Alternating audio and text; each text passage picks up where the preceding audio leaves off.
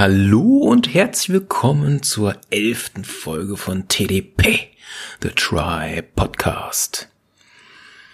Hui, hui, hui, hui, hui.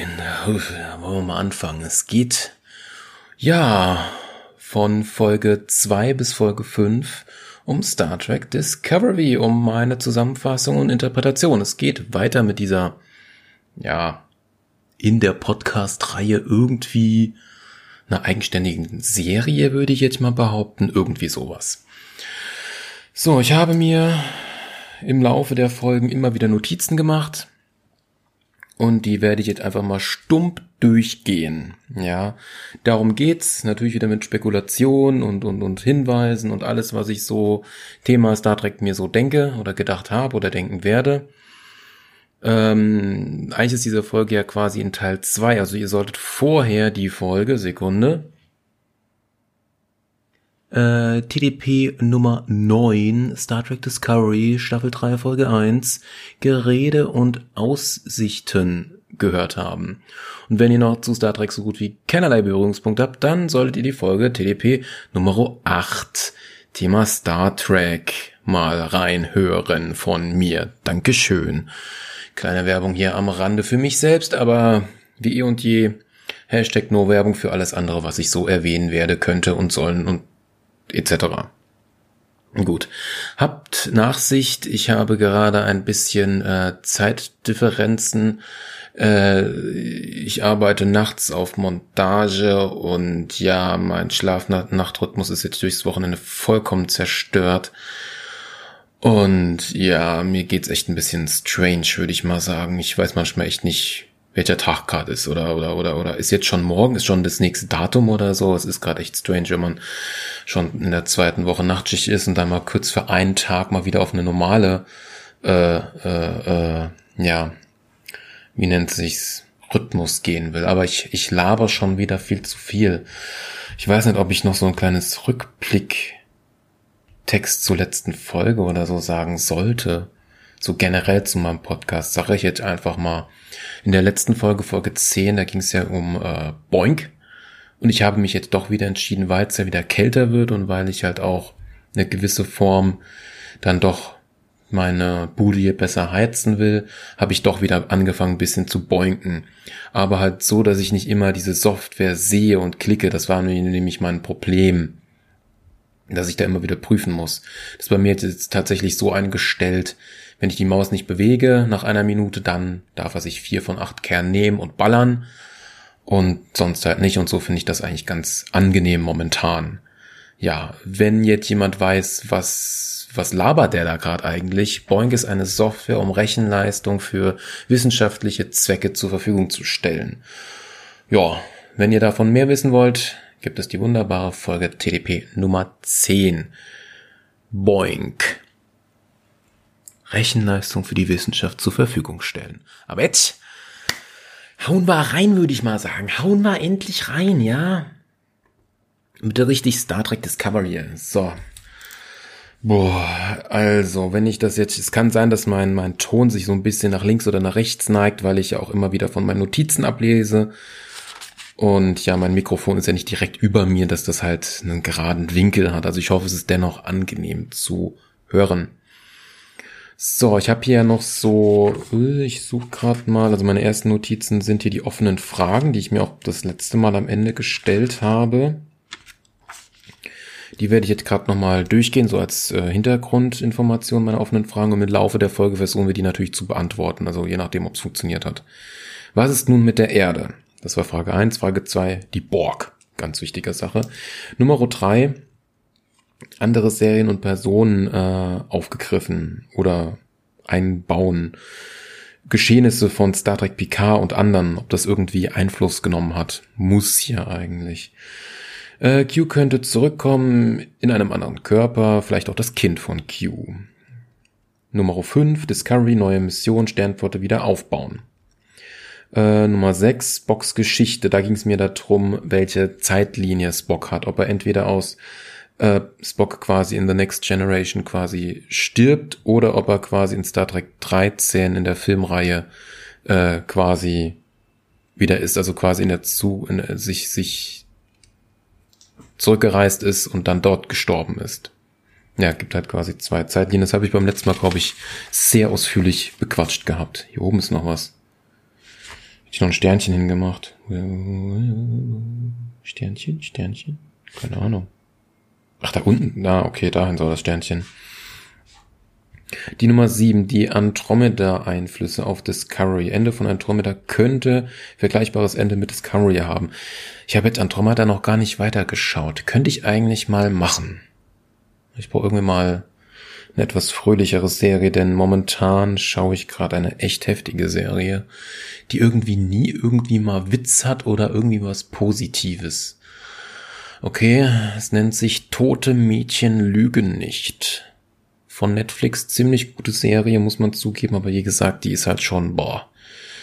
Dass die da nicht einfach mal Glück haben könnten, so kommt es mir gerade vor. Also ich glaube, die Serie wird eine meiner wenigen Serien sein, wo ich mir echt denke, muss ich die jetzt zu Ende gucken, bis es keine Folgen mehr gibt, oder lasse ich mal lieber stecken, ja? Okay, ich schweife mal wieder zu sehr ab. Ähm, was mit der Erde? Oh, eine doppelte Frage.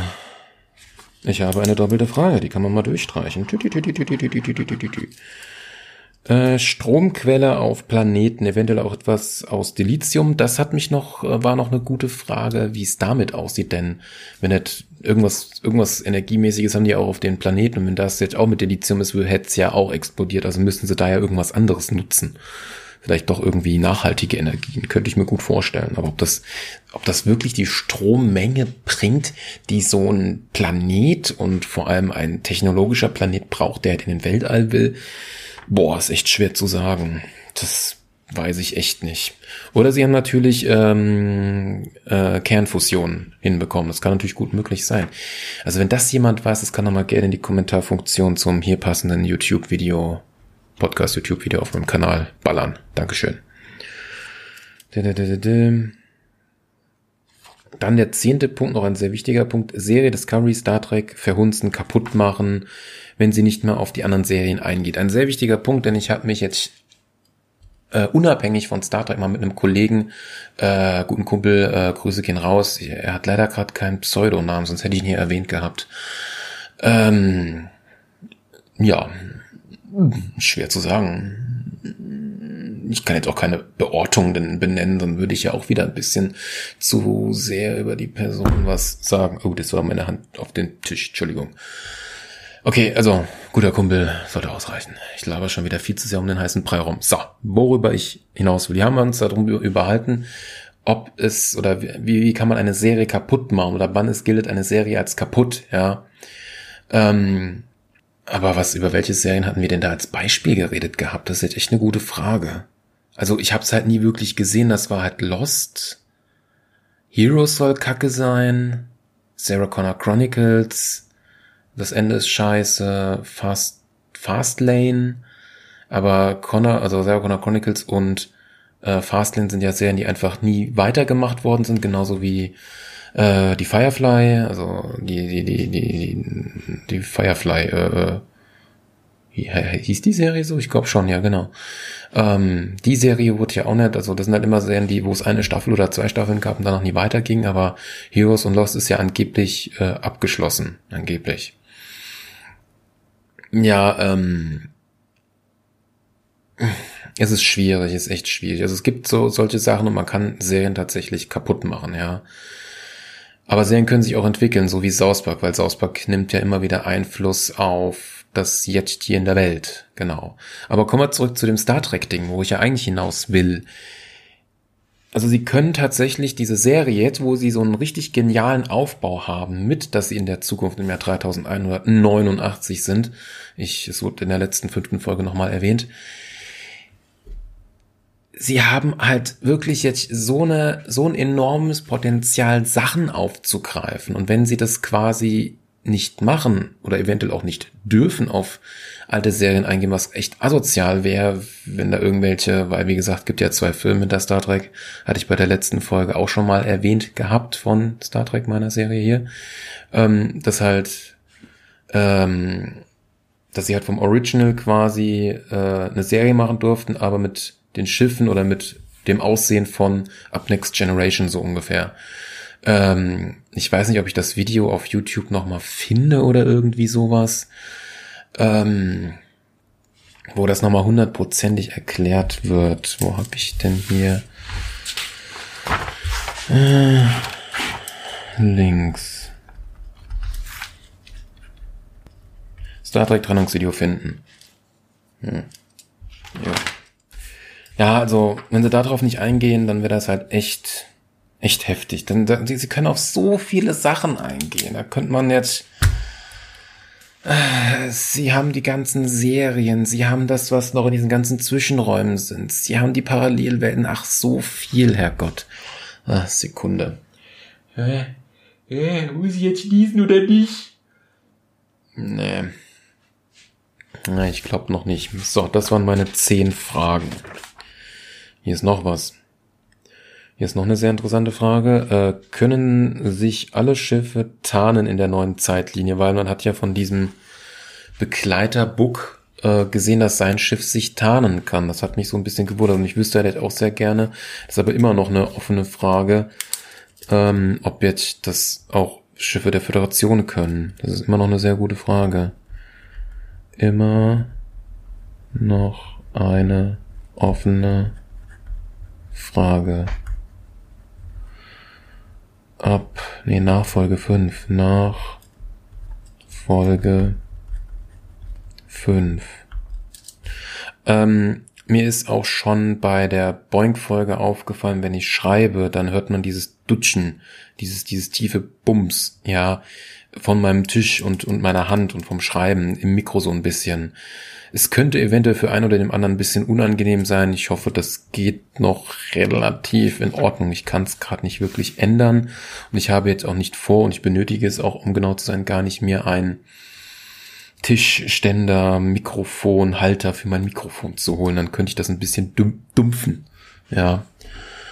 So, ich wollte mal kurz hier zurück gehen und mir mal gerade die Namen der Folgen so ein bisschen zeigen lassen. Genau. So, jetzt sind wir hier quasi bei Folge 2 geht's jetzt los. Folge 2 nennt sich Fan der Heimat. Das habe ich nicht aufgeschrieben.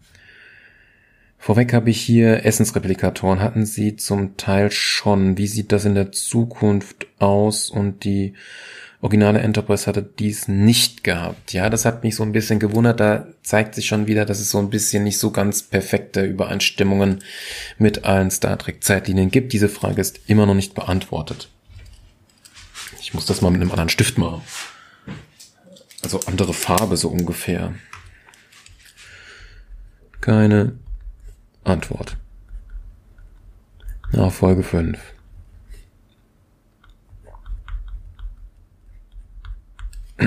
Und ähm, ja, was habe ich als nächstes? Ähm, das ist halt diese Sache. Ähm, waren das hier noch so generelle Sachen?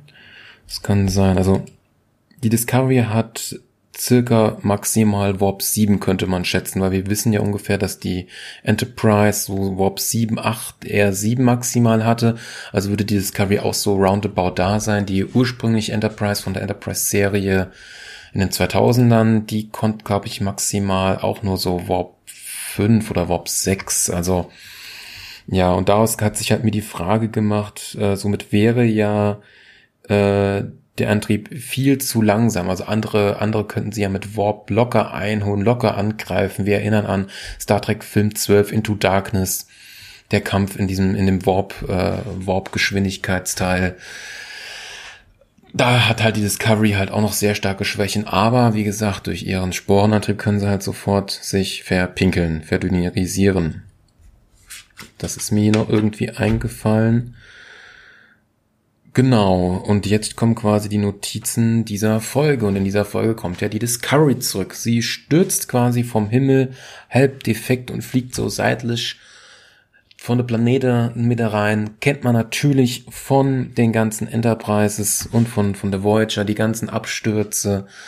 Ähm, wie halt eine Enterprise so seitlich am Himmel, am Horizont so wie macht ja, äh, wieder, wieder ein schöner Aspekt so auf, auf alte Dinge rein. Man könnte natürlich jetzt sagen, öh, kennt man ja schon, aber ich fand's, ich fand das Bild schon schön, auch wenn die Discovery da so busy Demolition war, ja. Genau. Abstürze, ja, Voyager, Enterprise D, genau. Ähm, so, die Steuerpilotin ist ein bisschen durch den Wind, die hat diese Zeitsache nicht so ganz verkraftet, ja. Es ist ein, eigentlich ein interessanter Aspekt, könnte man sagen, weil man hat das ja auch schon bei Vernon gesehen in der ersten Folge, wie sie da abgestürzt ist, dass sie erstmal Datum und ihren Namen sagen muss, weil das ist halt mit unserem banalen Kopf, glaube ich, echt schwer zu verkraften, nenne ich es jetzt einfach mal, ja, muss man wirklich dazu sagen. Genau, genau. So, ja, was soll ich zu der Pilotin noch was sagen? Ähm, hm, hm, hm. Momentan nicht. Vielleicht greife ich so nochmal auf, weiß ich jetzt nicht. ist jetzt nur so ein, das ist eigentlich so, so ein kleiner Nebenaspekt. Also es wird ja generell, egal was für eine Form von einer Serie ist, es gibt ja verschiedene parallel oder nacheinander abfolgende Erlebnisse, die dann irgendwann auch am Ende einer Serie oder einer Folge, einer Staffel sich wieder zusammenfügen und zusammenkommen, alle auf einen Schlag. Und das ist halt auch nochmal so ein Teilaspekt, der da halt auch noch so beleuchtet wird und es ist halt ein, ein Part von Star Trek Discovery. Ja, es ist ja auch ganz interessant anzusehen, ja. Warum nicht? Ja, Discovery stürzt ab, die sind da so Eis, auch super landen war da. Es war schon sehr knirschig, ja. Ähm, sie sehen auf jeden Fall, oh, es gibt Leben, aber sie kommen dann nicht raus und äh, finden dann irgendwelche alten Bergarbeiter-Leute in so einer Bar, wo sie sich so erst so so in eine Höhle reinlaufen, aber die macht dann ein ein ein ähm, Transport quasi ein paar Ebenen oben drüber in die Bar oder in die Häuser dieser Leute rein. Ähm, interessanterweise hat sich herausgestellt, das kam dann durch Tilly, unserem Rotschopf, dass dieser Planet künstlich hergestellt worden war. Und das ist natürlich aus der Zeitlinie, wo die herkommen, ein enormes Phänomen, denn es gab ja quasi Star Trek 2 Genesis mit der Planetenerschaffung noch gar nicht. Das liegt ja noch für die gesehen mindestens, würde ich schätzen, 19 Jahre, wenn sie noch in der alten Zeitlinien wären, in der Zukunft. Ich hoffe, das hat man jetzt richtig verstanden. Also wenn sie wieder zurück wären, Enterprise-Zeitalter, bam, bam, bam. Enterprise A, etc. pp. Genau. Ähm, habe ich hier so wenige Notizen gemacht? Tatsächlich, ich habe gar nicht so viele Notizen gemacht in der Folge für Folge 2. Ja, sie kommen dann in diese Bar rein, ja, Sternflotte hin und her und tralala und hm, ja, wir geben euch Delizium, dann kommt noch irgendwie so ein ja, so ein Antagonist rein, äh, der, ich habe leider den Namen nicht notiert, Entschuldigung, hm, lassen wir jetzt erstmal weg. Wenn ich sage Antagonist aus Folge 2 aus der Bar, müsste man eigentlich wieder draufkommen, aber ich schätze, der wird, der wird wiederkommen. Ähm, ich habe generell vergessen, am Anfang dieser äh, äh, Podcast-Folge zu sagen, dass es sehr spoilerlastig wird. Aber ich denke, das ist zum Teil auch logisch. Da muss ich so viele Sachen gar nicht mehr erwähnen, sag ich mal so. Okay, machen wir weiter. Ich schweife schon wieder viel zu sehr ab. Ja, ähm, ja, äh, eigentlich wollten diese Bergarbeiter die dann helfen, da, da, da, dann kam halt dieser Händler rein und wollte halt die äh, Discovery eigentlich bergen. Oh, geil, Museumsschiff, gib mal her. Äh, ja, aber zum glücklicherweise kam äh, Philippa Giorgio ist ihnen gefolgt und hat einen geilen Fight hingelegt und ja, und dann haben die den Typen halt in die Kälte des Planeten, der nachts irgendwie un unmöglich ist zu überleben, äh, rausgehen lassen. Er soll auf sich allein gestellt sein und sehr wahrscheinlich wird man den auch noch mal wieder sehen, ja. Genau. Äh, sie äh, bekommen dann irgendeine Reparatur von ihrem das war irgendwie Kommunikationssystem, ja. Und auch das Schiff ist ziemlich im Arsch, muss sau viel repariert werden. Sie können halt richtig scannen, der ganze Scheiß halt, ja. Ähm, sie kommen dann am Ende so halb aus dem Eis raus, müssen immer wieder so Starthilfe geben. Dann kommt halt ein Schiff mit einem Traktorstrahl und rettet sie halt raus. Da war halt auch wieder so ein echt geiler Spannungsfaktor. 50, 50 Chance, wer kann es sein? Ist es jemand Neues, Bases? Oder ist es Michael Vernon? Bing, bing, bing, bing, bing. Es ist Michael Vernon. Wuhu, sie ist wieder back. Yay. Oh, nur ist fast ein Jahr vergangen und Tränen und oh, talalalalala. Genau, aber das geschieht ja quasi ab jetzt in der Folge drei, Oder? Bewohner der Erde. Das kann doch gar nicht hinkommen. Ja. Warte mal, warte mal, warte mal.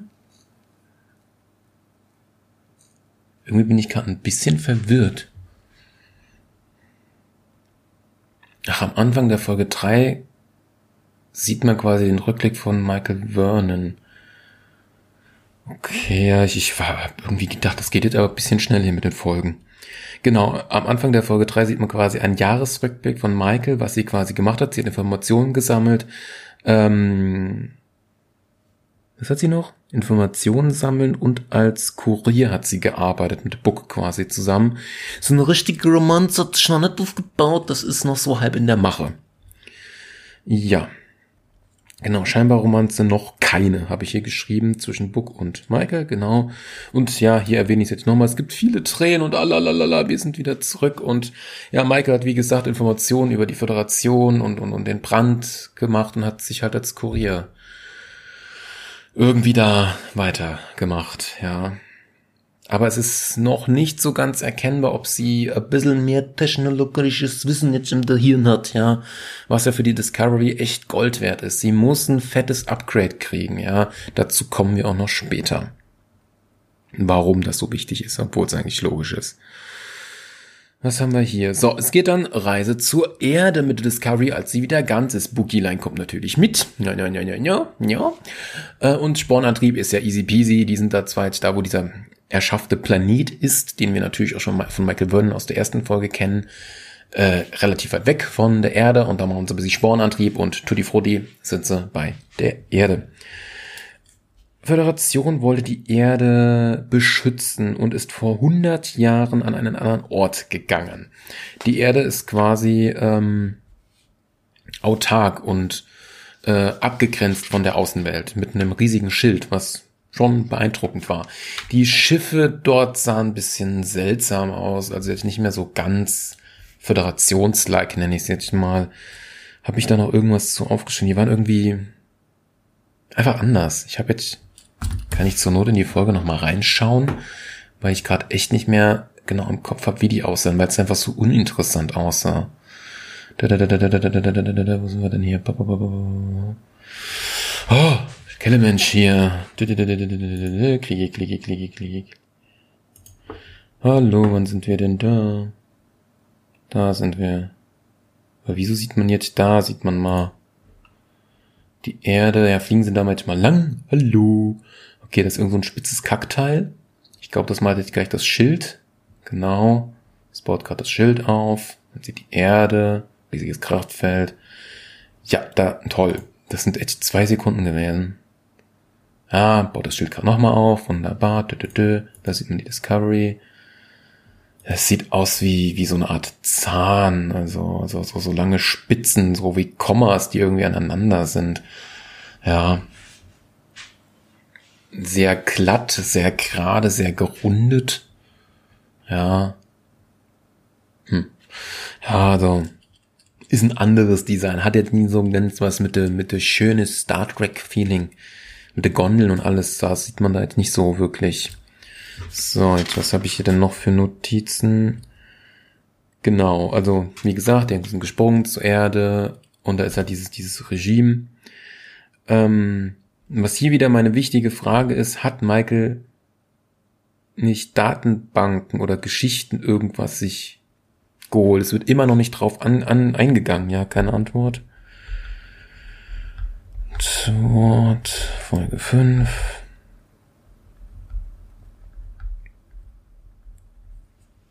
Er schützt sich selbst vor anderen, äh, vor anderen Piraten und wegen dem Brand vor allem wird hier nochmal gesagt. Ähm, Michael und halt die Discovery will halt diesen Streit schlichten. Es kommen dann ähm, die Piraten, die erst so einen komischen Helm anhaben und aussehen wie so eine außerirdische Rasse. Ähm, ja, Erdenschiffe sehen seltsam aus. Oh, habe ich hier sogar notiert gehabt.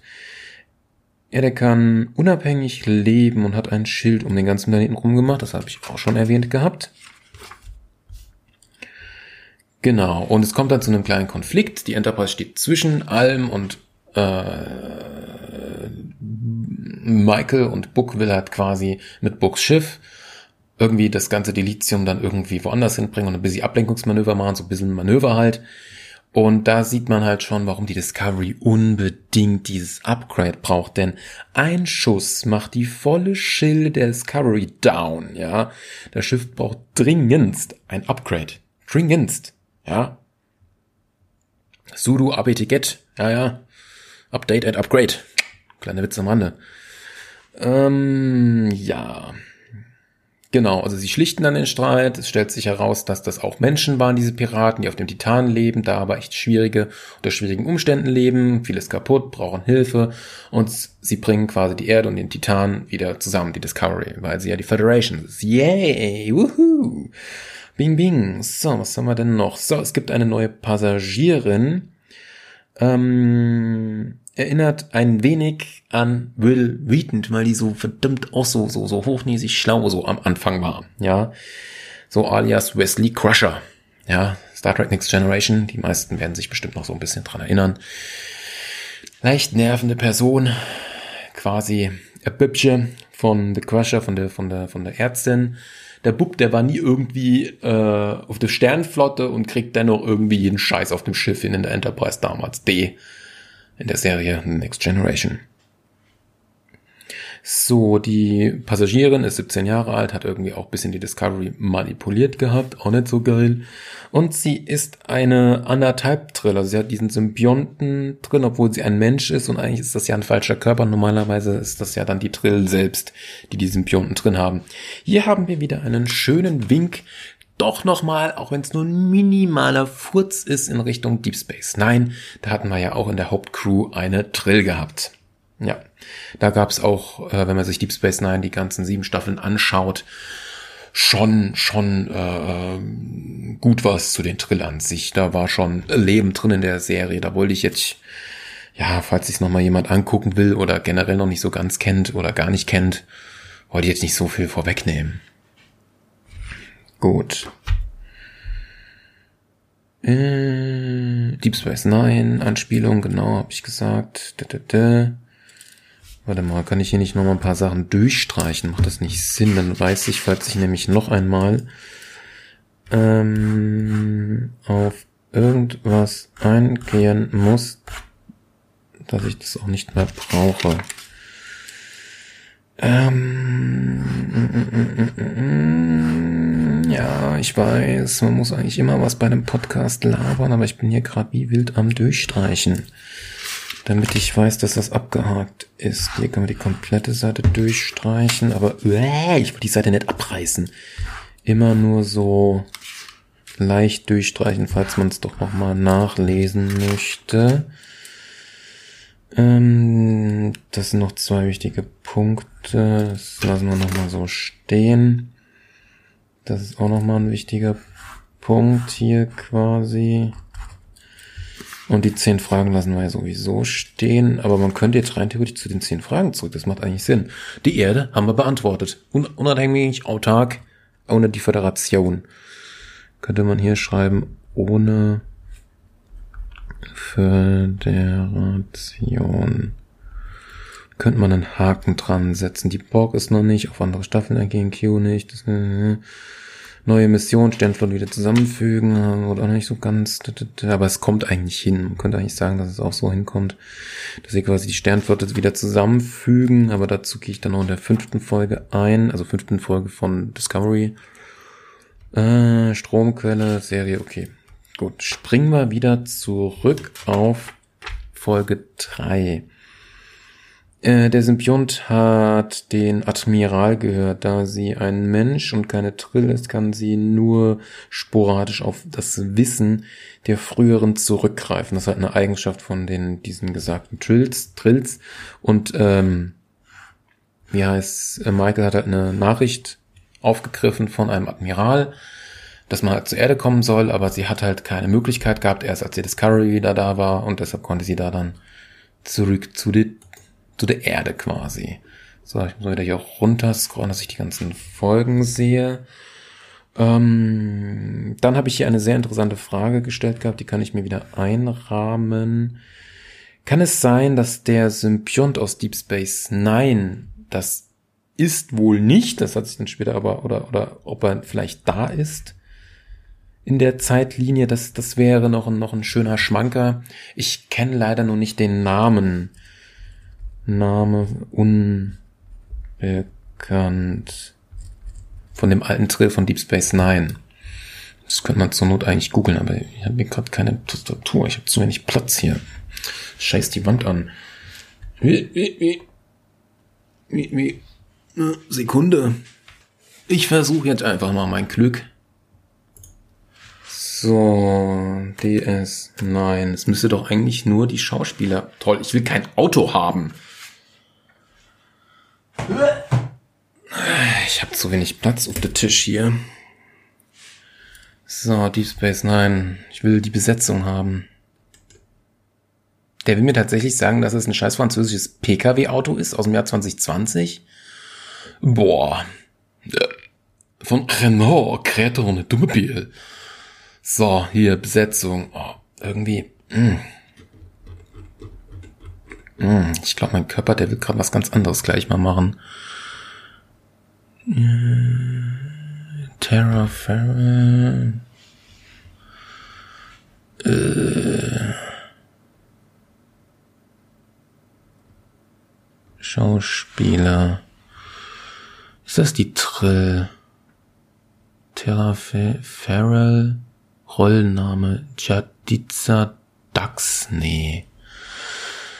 Diese Trill haben doch so riesige Namen. Bin ich jetzt bescheuert oder so? Man erkennt's gerade nicht. Doch, das war die Tara Farrell, Darstellerin von Jadiza Dax.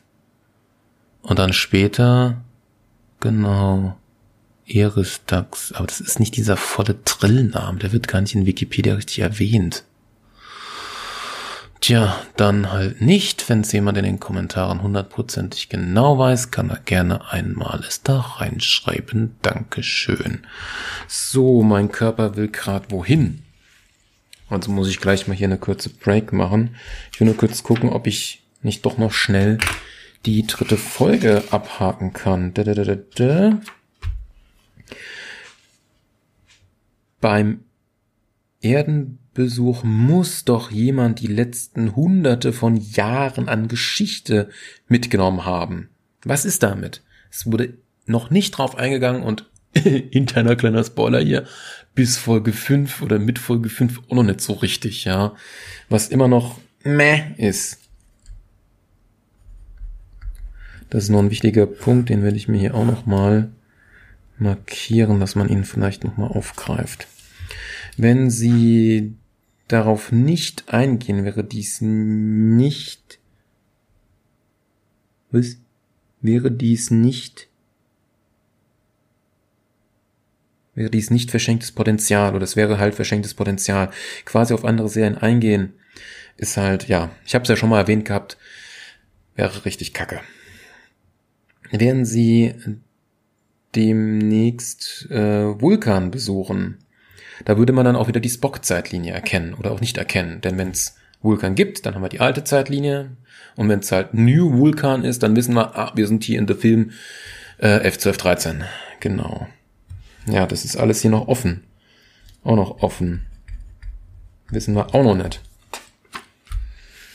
Äh, das kann man durchstreichen. Ich könnte jetzt eigentlich noch ganz schnell Folge 4 abhaken, bevor ich jetzt gleich mal auf mein stilles Örnchen verschwinde. Denn Folge 4 ist relativ simpel gehalten, weil da habe ich gar nicht, da habe ich nur eigentlich zwei Notizen aufgeschrieben.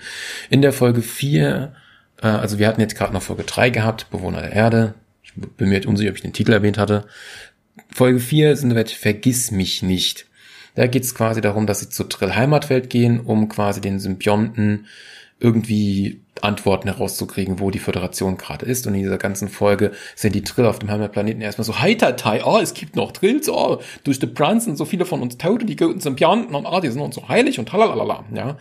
Ähm, da sind sie erstmal überglücklich und oh mein Gott, sie sind Menschen drin. Erstmal alle so, oh, das kann ja nicht sein, das ist seit über so 5000 von Jahren nicht passiert und tralalala, das kann doch gar nicht sein. Und dann durch einen, der dann dennoch irgendwie die Trill retten will, von diesen Anhängern da, von den Trills, äh, sind, packen sie dann unsere neue 17-Jährige, hat die eigentlich einen Namen? Adira, da steht's doch. Genau, Adira äh, begleitet sie dann quasi in so ein Bad, wo sie dann quasi Begegnung hat mit ihren Symbionten. Es dauert ein bisschen, bis dann die Funkt diese Fusion, nenne ich es mal, funktioniert. Am Ende ist sie dann tatsächlich eine vollständige Trill mit den verschiedenen ähm, fünf, sechs Leben, die halt der Symbiont vorher gelebt hatte. Und sie hat dann tatsächlich 100% Zugriff darauf. Sie kannte sich halt davor nicht an ihr Leben richtig erinnern gehabt. Es war daran, dass sie halt jemanden kannte, in dem sie verliebt war, der damals in, der damals ein richtiger Trill war mit diesem Symbionten und äh, er starb und da hat sie halt quasi den Symbionten mitgenommen durch eine Explosion irgendwie in einem Raumschiff oder Raumstation. Man, man sieht es nicht so ganz genau. Man weiß halt irgendwas bei, um, in der Erde, nenne ich es mal so. Genau. Alle sind am Ende dann ganz happy und so und sie spielt am Ende auch einen gewissen Song, der dann später nochmal einen Einfluss haben wird. Das, was mir leider nicht aufgefallen ist, da habe ich leider echt nicht mitgedacht, dass das halt quasi eine Transgender oder halt mal eine andere Form der, der, der, der Liebesbeziehung war. Das haben halt spezielle Newsseiten gesagt, das ist mir halt nicht so ganz aufgefallen, weil das ist halt jetzt echt seltsam, weil ihr alter Geliebter lebt jetzt in ihr drin, also liebt sie sich ja quasi selbst, also ein Vor Vorleben vor ihrem. Ah, das ist, da, da kann man auch philosophisch jetzt ganz viel rummachen, aber ich bin gerade heftig am Pupern. Ähm, ja, ich glaube, ich gehe jetzt erstmal wohin, dann bin ich ein bisschen entspannter, dann kann ich nochmal kurz das aufgreifen. Ähm, genau. Boah, gut. Ah, falsche Maus. So und weiter geht's. Das war sehr entspannend. Viele Grüße. ja, man, sowas kann man auch echt lustig zelebrieren. Gut, was habe ich denn jetzt noch zu dieser ganzen Drill-Sache zu sagen? Ja, hm. Ja, wegen, wegen dieser Geschlechtersache, da wird sich dann nochmal zeigen, wie sich das so entwickelt im Laufe von Star Trek Discovery. Lassen wir uns einfach mal überraschen und ich will jetzt nicht zu viel mutmaßen. Was das jetzt für eine Form der Liebe ist, ist schon wahnsinnig komplex, nenne ich es jetzt mal. Da kann man, wie gesagt, viel herum philosophieren, nenne ich es mal so. Gut, ähm, mir ist eine Idee gekommen, als ich diese vierte Folge gesehen habe und ja quasi so hauptplotmäßig nicht so ganz so viel passiert ist. Ich habe mir die Frage gestellt, was ist, wenn Q oder das Q-Kind am Brand schuld sein könnte oder ist, ja, dass das Kind quasi mit der Schnipse einfach mal so bumm gemacht hat und ja, keinen Bock gehabt, dass die Föderation für die Geburt von sich selbst verantwortlich war oder eher gesagt die Voyager. Kann ja sein. Das ist jetzt aber auch noch eine offene Frage, die ich hier mal einrahmen muss, damit man sie eventuell nochmal aufgreifen muss. So. Hm, hm, hm. Okay, das war Folge 4. So, Folge 5, da habe ich jetzt aber wieder um einiges mehr geschrieben. Folge 5 ist die Bewährungsprobe. Wo sie quasi zur Federation fliegen. Endlich. Nach fünf Folgen. Meine Fresse. Ähm, ja. Ich muss jetzt aber hier bei meinen Notizen nochmal meine zehn Punkte dann auflisten. Die gehen wir dann zum Schluss nochmal durch. Okay, die Folge beginnt und die Frage, die muss ich mir hier auch mal ganz schnell hier nochmal notieren, dass die wichtig ist. Das Ding hier, das habe ich ja vollkommen vergessen gehabt, ja. Es wird am Anfang der fünften Folge erwähnt, was ist jetzt eigentlich mit Michael Vernons Mutter? Die müsste doch jetzt auch in dieser Zukunftszeitlinie sein und quasi gestrandet sein, ja. Das ist eine wahnsinnig gute Frage, was jetzt mit der ist, ja. Okay, sie kommen bei den Koordinaten der Sternflotte an. Es ist ein ein geschütztes Feld, Schild oder wie man es auch immer nennen mag und dort drin ist die Sternenflotte.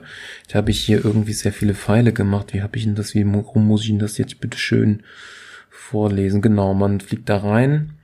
Es sind dort auf jeden Fall interessante Schiffe und vor allem ein Schiff, wo man schön dran vorbeifliegt und auch die Zifferung sieht. Voyager NCC 74658J, ja. Das fand ich sehr interessant, dass die Voyager jetzt aufgegriffen wird mit einer folgenden Nummer, jetzt nicht so wie bei einer Enterprise oder so. Und wenn wir jetzt die Star Trek-Geschichte kennen, gibt's eigentlich nur zwei Voyagers. Einmal vom ersten Film, Kinofilm und natürlich die Voyager von Voyager an sich selbst, ja. Raumschiff Voyager. Und das ist halt schon eine sehr interessante Sache. Und da wurde jetzt zumindest mal minimal, hatte einer gefragt, auch die Geschichten von The Voyagers würde ich gerne mal hören. Ja, ach nee, wir auch, aus deiner Perspektive und allem und in und generell. Wir wollen Input, wie jetzt Auswirkungen und alles ist. Nicht mal. Ja. Das ist immer noch so eine Frage, da warten wir mal drauf ab. Ist auf jeden Fall interessant. Ähm was haben wir noch? Das Design der Schiffe ist gewöhnungsbedürftig, es ist bisschen noch Star Trek-like. Es ist das, was mich so ein bisschen wundert, wenn wir von, von äh, Star Trek Enterprise, die Serie aus Anfang der 2000ern, äh, da die Enterprise J sehen, die sich ja auch um Zeitsachen kümmert, die ist halt wahnsinnig flach und wahnsinnig spitz und wahnsinnig lang gewesen. Okay, das ist gerade fast eine Umschreibung wie von einem Penis, aber egal. Spaß ein paar beiseite, aber ich fand ihn gerade ganz angebracht. Es ist, ähm, ja, es ist mehr, mehr Löcher, es ist ein bisschen, ja, jetzt nicht mehr, es geht weg von dieser Obertassen-Untertassen-Sektion Art und Weise, wie man sie kennt. Es ist nicht mehr so ganz so da. Es sieht mehr auch Richtung Discovery aus, dass halt auch mal so Lücken sind, wo halt einfach Luft ist.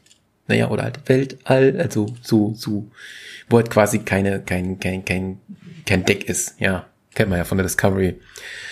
Genau. Ja, die Schiffe, die Voyager, da habe ich noch was anderes geschrieben gehabt. Das ist mir jetzt auch erst aufgefallen. Ich bin mir jetzt unsicher, ob ich das in meinen anderen Folgen mal erwähnt gehabt habe. Da bin ich mir jetzt unsicher. Denn wenn wir jetzt quasi aus der Sicht der Voyager Staffel, Staffeln gehen, wo die ja quasi 70.000 Kilo, 70, also da steht sogar 75.000 Lichtjahre von der Erde entfernt sind und quasi wieder zurückreisen müssen, dass es quasi da in der Datenbank nichts aufzufinden gab über die Discovery und der in ihren Sporenantrieb ist mal wieder so ein, ja, das, das knirscht schon wieder so ein bisschen aneinander, dass das nicht so ganz passt, könnte man sagen, ja. Das ist mir noch mal so gerade sehr interessanterweise aufgefallen. Mal durchstreichen. Das haben wir erwähnt gehabt, das haben wir erwähnt gehabt. Das ist noch eine offene Frage. Die ist dann gewöhnungsbedürftig, genau. Was man halt jetzt nicht sieht, wenn man schon Voyager mit einem Buchstaben sieht, was ist dann mit einer Enterprise aus dem Jahr 3189? Das ist auch noch eine offene Frage, die man immer noch nicht weiß. Offene Fragen, genau. Gut, es gibt neue Uniformen. Die sind so ein Mischmasch aus alt und neu, aber und halt auch einheitlich. Man kann ja mal gerade noch mal drauf gucken. Wo sieht man denn diese neuen Uniformen noch mal ein bisschen? Ja, sie sind grau gehalten. Haben sie die Farben eigentlich noch? Ja, sie haben die Farben so, so am Kragen und so haben sie sie noch dran die, äh, was sie für ein Rang sind, könnte man da auch an, an, an dem Kragending erkennen. Das sind scheinbar fünf Sterne, also Admiral müsste hinkommen, genau. Ja, ja. Ja, es ist so ein Zwischending irgendwie. Es ist halt echt schwierig, weil es jetzt so viele Enterprise-Dinger gibt und so viele verschiedene Uniformen. Ja, ich betrachte sie jetzt nicht irgendwie als besonders oder so. Das, das Star Trek-Abzeichen ist ein bisschen seltsam, dieses Runde und nicht mehr dieses schöne, diesen schönen Stern. Das ist jetzt ein bisschen seltsam, dass das jetzt so rund ist. Man erkennt man das noch so ein bisschen, ja, man erkennt es da drin, dass man noch dieses Sternsymbol sieht, aber es war eigentlich immer, dass man halt dieses Sternsymbol immer so hatte und nicht irgendwie eingerahmt war, ja. Das ist halt immer noch so eine Sache. Ja, der Admiral ist ein bekannter Schauspieler, den kennt man aus äh, Resident Evil, aber ganz ehrlich, ich bin nicht zu faul zum Googeln. Also aus den Resident Evil Filmen. Ist aber auch schon ein bisschen älter geworden, muss man zugeben. Hier sehe ich noch eine Notiz zu den neuen Raumschiffen, dass die organische oder auch holographische Eindämmungswände besitzen. Strange, aber ist halt Future, ja, warum nicht? Genau, und es gibt eine neue Constitution-Klasse. Die Constitution-Klasse ist so ähnlich wie, wenn ich da, wie gesagt, ich habe nicht so wirklich die ganzen Computerspiele damals gezockt. Es kommt der Enterprise A irgendwie ähnlich. Die Constitution-Klasse. Constitution-Klasse, genau, so, genau, ja. Ähm, da, da, da, da, das ist noch ziemlich interessant. Das kann man durchstreichen. Gut. Ähm, hier kommt noch eine interessante Information zum Brand. Also vor dem Brand war der Höhepunkt der Föderation mit 350 vereinten Welten, die vereint waren. Und heutzutage sind es nur noch 38. Also es sind weniger geworden, aber somit sieht man zumindest eins, dass die Föderation komplett ausgelöscht ist oder dass es jetzt wirklich nur noch einzelne Schiffe gibt. So ist es zum Glück jetzt nicht. Also so eine hundertprozentige Andromeda Art gibt es nicht. Bei Andromeda gibt es halt tatsächlich nur noch eins oder zwei Schiffe. Ja, also toll. Ja, da gibt es jetzt doch noch mal ein bisschen mehr, muss man zugeben. Was haben wir denn jetzt hier noch? Genau, äh, weil es ja bei Star Trek ab dem 28. Die sagen aber hier ab dem 30. Jahrhundert quasi um äh, temporäre Sachen zu verhindern geht, also Zeitreisen zu verhindern gilt, äh, weil es ein Abkommen gab, ist quasi die Discovery eine Straftat aus der Sicht von der jetzigen oder zukünftigen Föderation. Deshalb sind die sehr abgeneigt, dieser Discovery Crew, auch weil ja die Discovery aus der Datenbank der Föderation quasi rausgelöscht wurde. Es gibt nur noch da, sie explodiert und fertig. Und die Crew soll getrennt werden, da es quasi kein Vertrauen gab. Das war schon so ein, wollte ich mich jetzt verarschen. So kann die Föderation auch mal ein bisschen böse sein, ja. Machen wir weiter. Ähm, es gibt quasi ein Syndikat aus Feinden von der Föderation. Das sind irgendwie orionische und andorianische äh, Verbundheit, die sich verbündet haben. Nennt sich Smaragd-Kollektiv oder Kette oder irgendwie sowas. Und da gibt's quasi eine Hauptanführerin namens Asaira. Wird von Tag zu Tag. Was habe ich da geschrieben? Von Tag zu Tag dreister oder irgendwie sowas war der originale Wortlaut von dem Admiral. Genau, das ist noch eine wichtige Sache, dass es dieses Syndikat gibt. Das lassen wir mal aus. Das kann weg, das kann weg. Genau. Äh, jetzt ist die Sache. Komm, das, das googeln wir aber jetzt nochmal wenigstens, weil damit wir auch ein Bild haben, ja. Wir brauchen jetzt echt mal, wie bitteschön bei Star Trek diese zwei Rassen aussehen. Ich brauche wieder meine Tastatur. Die ist weiter weg. So, was haben wir zuerst? Gib erstmal Star Trek. Wie nennen die sich? Orionisch.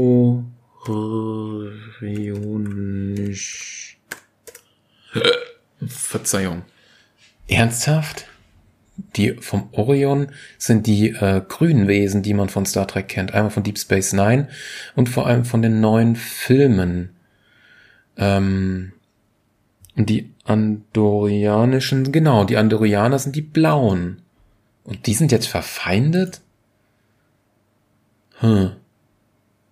Gegenüber der Föderation.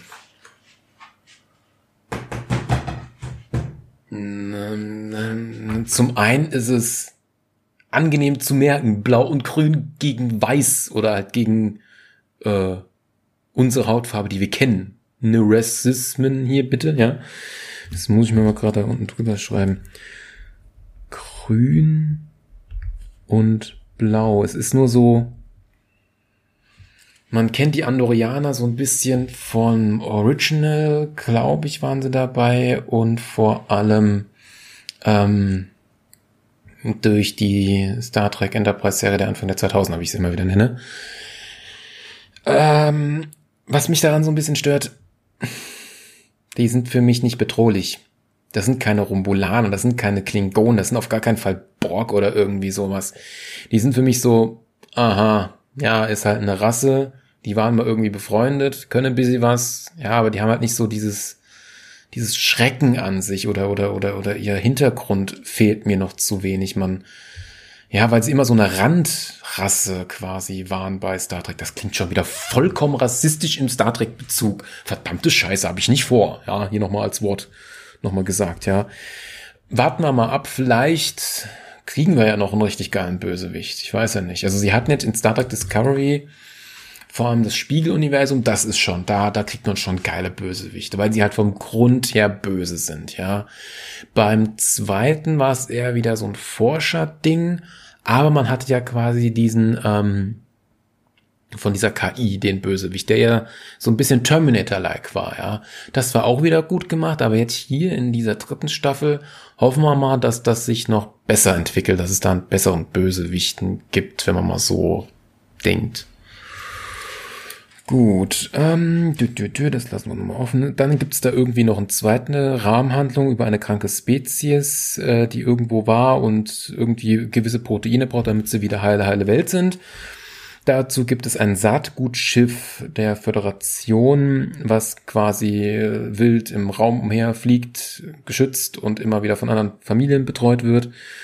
Und ähm, das kriegt halt dann unter Beaufsichtigung die äh, Discovery dann als Auftrag, da sich drum zu kümmern. Und diese alten, von diesem Saatgutschiff, die, die, die, die Ursprungs, ähm, äh, Saat zu bekommen, das Ursprungsgenom, weil da, wo diese außerirdische Rasse, die jetzt nicht weiter benannt wird, die war auf irgendeinem Planeten, der aber vor 900 Jahren schon als gefährlich betrachtet wurde, weil Industrie und tralala und alles giftig irgendwann und jetzt sind ja 900 Jahre vergangen und das hat halt die ursprüngliche ähm, Föderation jetzt nicht mehr so ganz im Blickwinkel gehabt und daher kann das halt kommen und dann fliegen die halt zu diesem ja, Schiff. Die Föderation ist gerade insgesamt sehr unzufrieden wegen dieser temporalen Sache, das hatte ich ja schon erwähnt gehabt, sehr unfreundlich.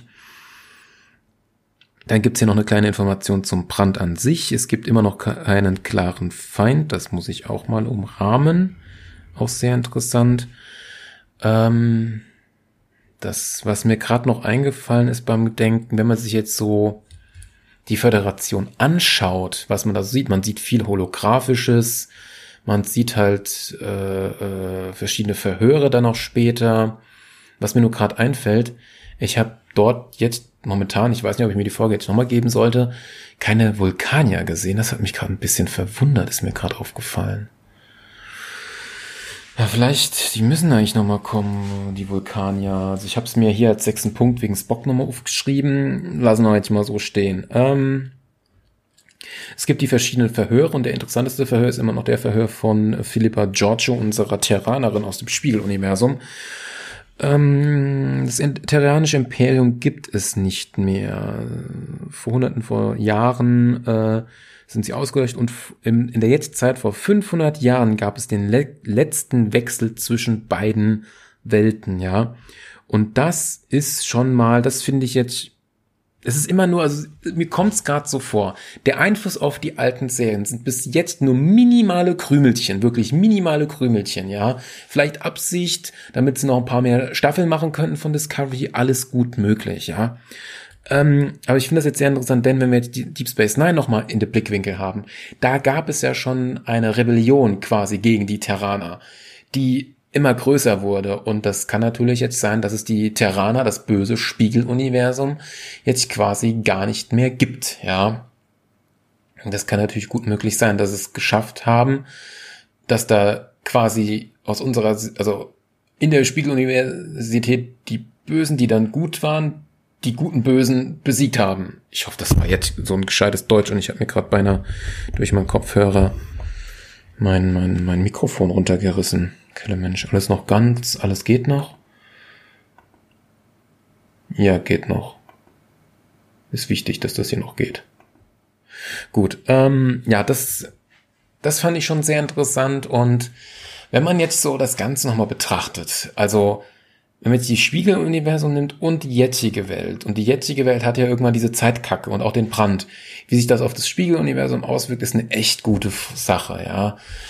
Boah, da könnte man auch noch mal viel machen. Aber wenn seit 500 Jahren niemand mehr rübergekommen ist, da kann man auch krass spekulieren. Hm. Also das Einzige, was ich mir gerade vorstelle, dass die Terraner mit dieser Zukunft-Vergangenheit-Reise, Zeitreise-Sache bestimmt viel zu viel Chaos machen würden. Mir kommt das zu schnell von der war das von Netflix von, ähm, ich glaube von der vierten Staffel von Rick and Morty, das mit dem Schlangenjazz und so. Ja, äh, die Folge mit dieser Zeitreisekacke. So kommt, würde mir das dann bei, bei dem, bei, bei dem Spiegeluniversum vorkommen, ja. Das ist mir nur gerade so aufgefallen, genau. Ähm, ich habe halt generell hier gerade noch diese Rassen auf bei Star Trek und es gibt halt hier noch die Gorn. Die wurden ja auch nur am Rande erwähnt. Eigentlich müssen sie auf die nochmal äh, einen Einwurf nehmen. Das sind diese Dinosaurier-ähnlichen. Spezies 8472, Klassiker, ey, auch genial. Borg, ja, gibt's hier noch irgendwas? Ah, genau, die Hero, Herogen, genau, das sind die von, von, von der Föderation, die habe ich auch schon mal erwähnt gehabt, die halt die ursprünglichen Dinosaurier waren. Die verwechsel ich so ein bisschen mit den Gorn, aber die Gorn sind eher so Echsen. Ja, aber die Gorn sind eher die Dinosaurier, little bit mit Menschen, ja.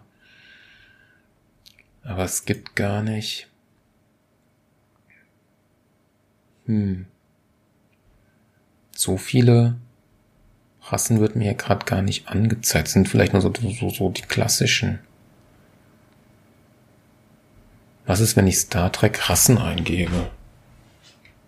Oder eher Völker. Rassen klingt echt immer rassistisch.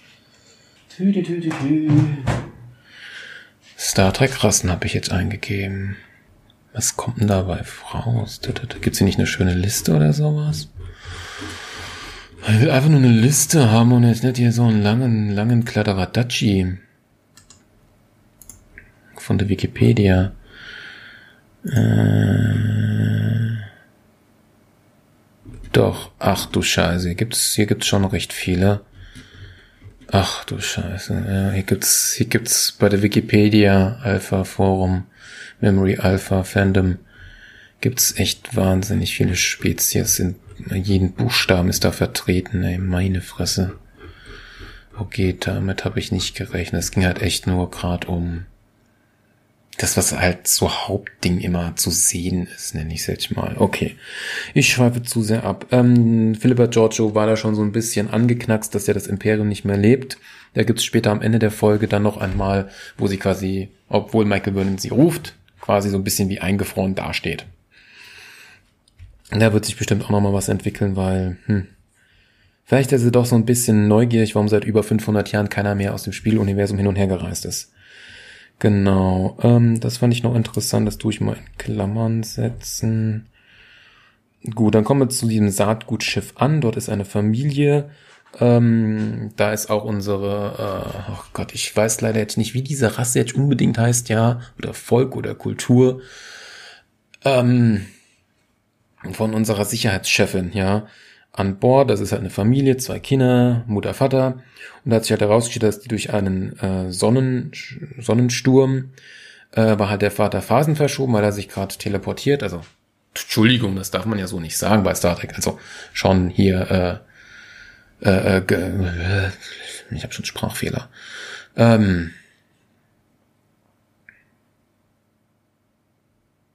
gebeamt hatte in, weil man in diese, diese Samenkammer kann man sich nur beamen. Boah, das klingt auch wieder so doppeldeutig.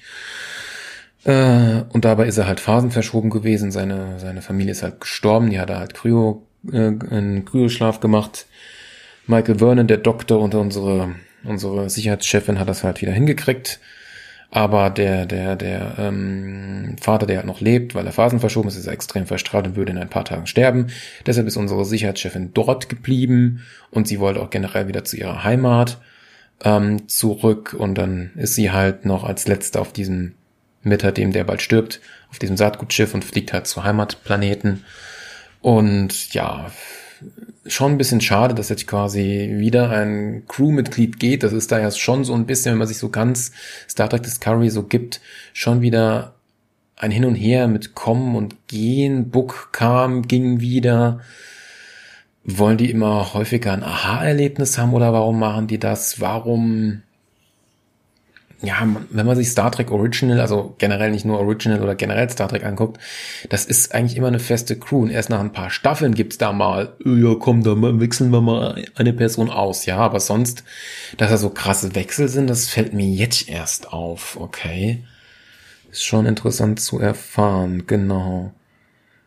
Ähm, genau, somit hätte ich das ganze Saatgutschiff auch abgehakt. Was auch noch interessant war, sie waren dann später wieder auf dieser Hauptstation der Föderation und da laufen sie quasi einen Gang entlang und dieser Gang baut sich quasi vor denen auf Seite nicht holographisch aus, sondern eher materiell aus. Auch der Raum hat sich dann, das hat er sich so eine Brücke aufgebaut, dann der Raum, also da sieht man schon wieder so ein bisschen mehr Future, ja, wie sich einfach alles selbst aufbaut. Das fand ich nochmal sehr interessant zu wissen, denn das ist ja auch noch so einer der Fragen, wie wird die Zukunft sein? Was gibt's Neues? Ja, das muss ich mir mal auch irgendwo notieren.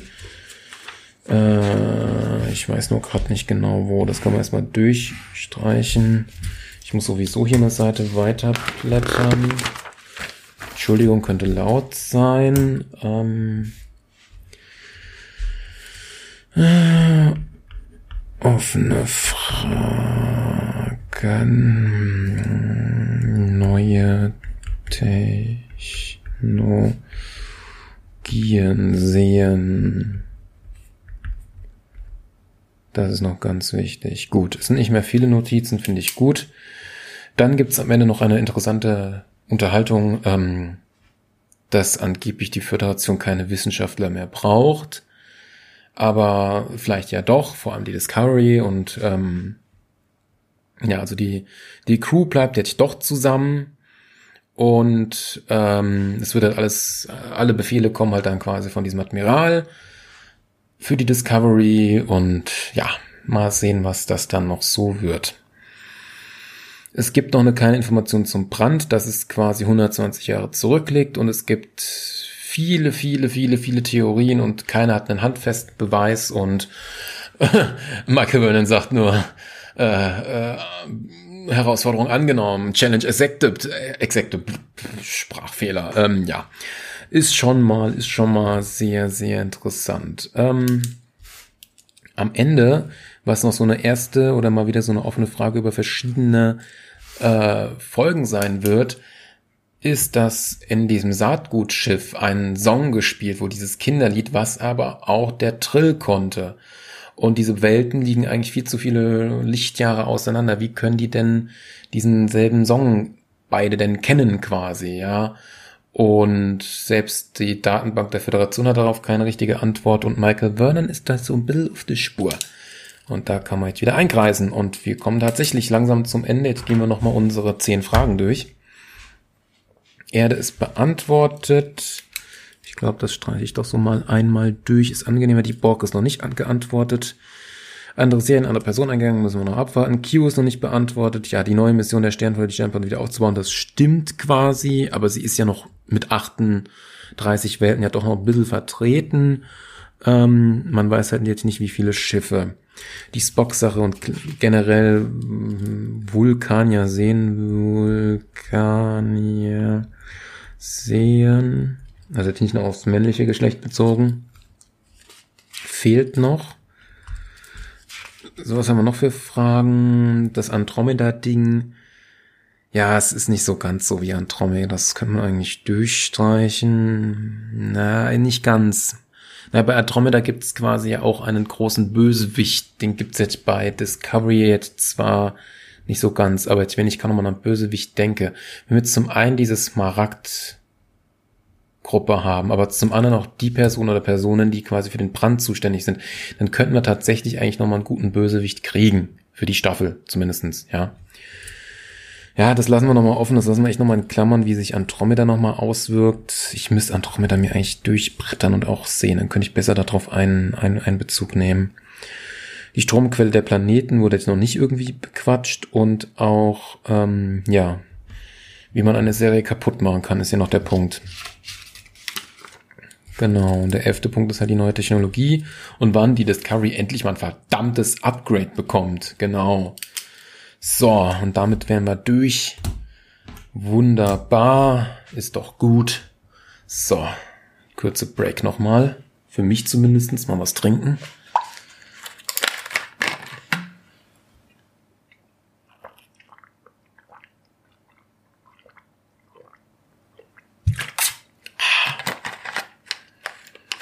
Boah. So. Puh. So. Was kann ich jetzt noch für abschließende Worte sagen? Ich habe ja noch meine offenen Fragen. Es gibt noch gute zehn Folgen, könnte es noch geben, also quasi noch zwei weitere Folgen, so dann ab Folge Ende 10 und dann natürlich ab Ende der, der, der dritten Staffel. Ähm, würde ich, könnte ich quasi noch zwei Folgen hier dazu bringen. Boah, Entschuldigung. Ja, genau. Gibt es noch irgendwelche Wege, Richtungen, die jetzt passieren könnten? Wie es weitergehen könnte? Das müsste ich mir aber auch notieren, damit ich darauf wieder einen Bezug nehmen kann. Für die nächste Folge dann quasi. Äh, erstmal wieder einen Unterstrich machen. Folge 6 davor.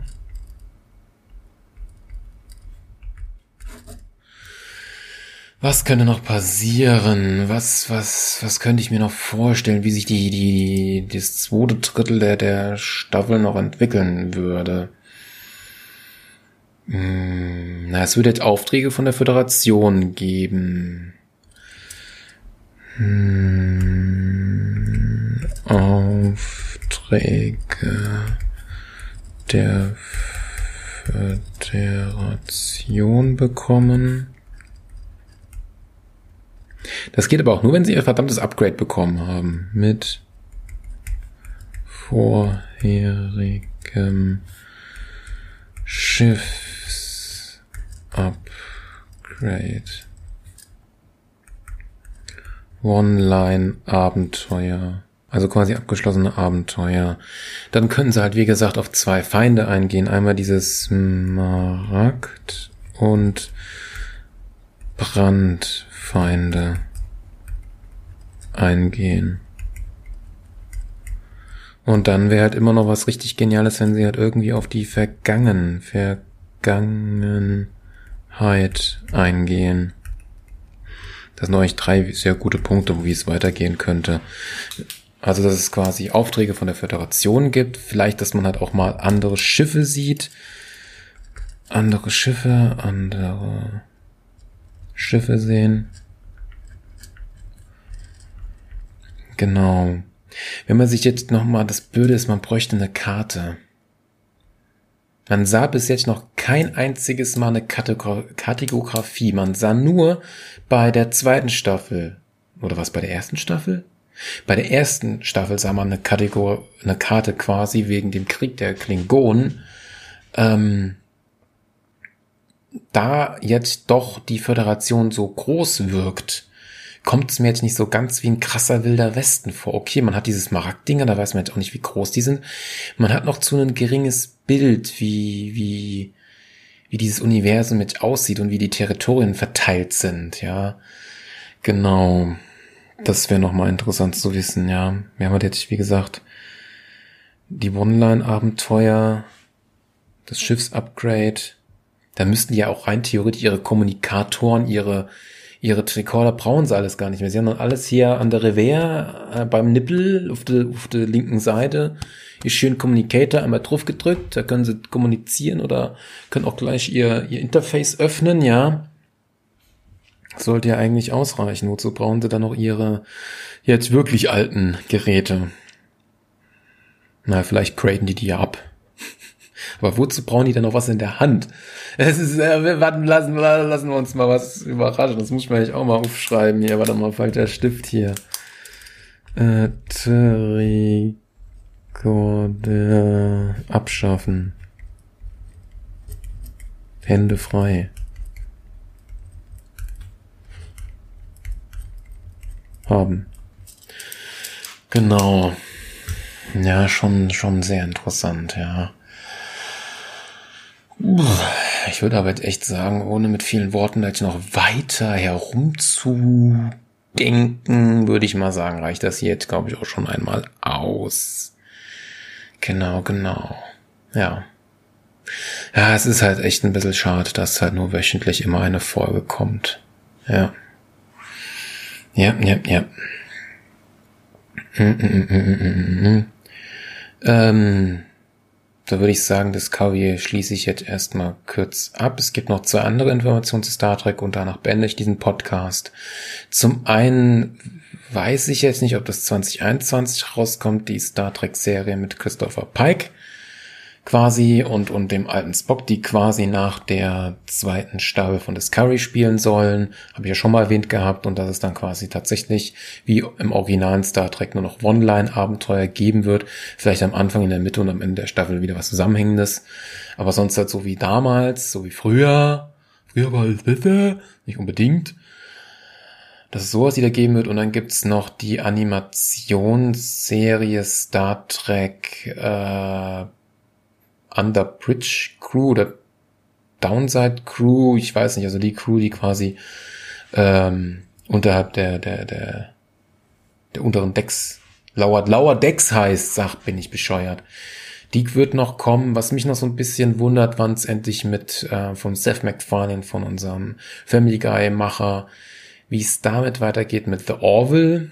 Da habe ich auch lang nichts mehr gehört. Und sonst, wie so Science-Fiction-mäßig aussieht, The Expanse geht ab Weihnachten weiter. Da ist zumindest eine Sache gut, dass es die ersten drei Folgen dann sofort roundabout Ende Dezember rauskommen, dann wöchentlich die restlichen. Aber da wird es auch nur so zehn, gute zehn Folgen geben. Aber da bin ich auch mal gespannt, wie es weitergeht. Und sonst Science-Fiction-mäßig fällt mir gerade gar nichts ein. Gut.